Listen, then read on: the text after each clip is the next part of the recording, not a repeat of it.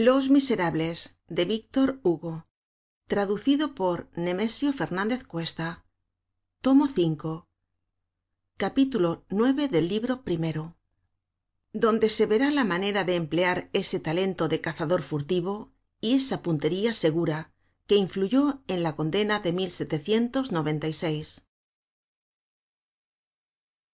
cruzábanse los avisos en la barricada.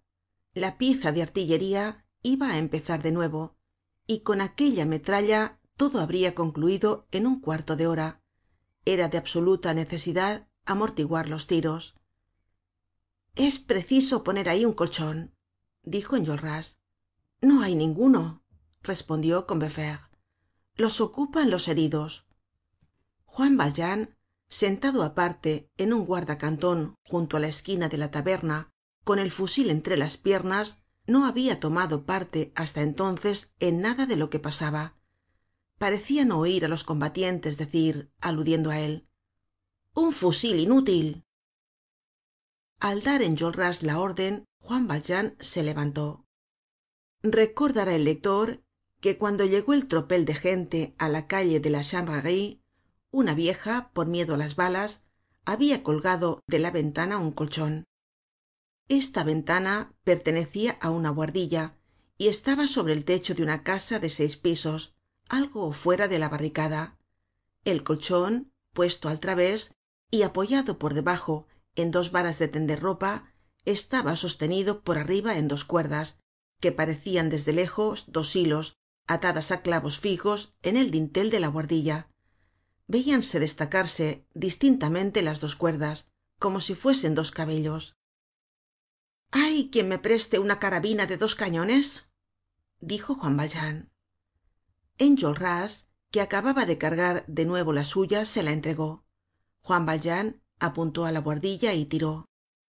Una de las cuerdas estaba rota y el colchon no pendia ya mas que de un hilo. Juan valjean disparó el segundo tiro y la segunda cuerda golpeó en los vidrios de la buhardilla el colchon resbaló por entre las dos varas y cayó á la calle. La barricada aplaudió.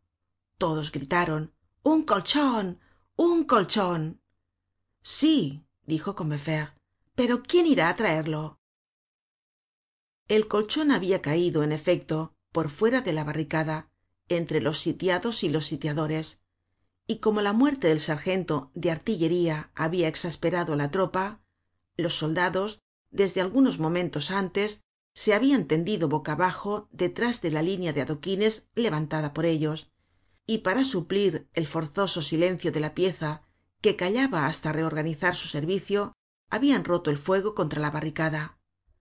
Los insurrectos no respondian á aquella descarga de fusiles para ahorrar las municiones. La fusilería se estrellaba en la barricada pero llenaba de balas la calle que tenia un aspecto terrible juan valjean salió por la cortadura entró en la calle atravesó aquel huracan de balas fue al colchon le cogió se le echó á cuestas y volvió á la barricada. Él mismo puso el colchon en la cortadura fijándole contra la pared de modo que no lo viesen los artilleros. Ejecutado esto se aguardó la descarga de metralla. No se hizo esperar. El cañon vomitó con un rugido su carga pero no hubo rebote. La metralla se amortiguó en el colchon habíase logrado el efecto previsto y la barricada se habia salvado. Ciudadano dijo enjolras á juan valjean. La república os da las gracias. Bossuet admiraba y reia es inmoral esclamó que un colchon posea tan gran virtud. Es el triunfo de la debilidad sobre la fuerza. Pero de todos modos gloria al colchon que anula los cascos de metralla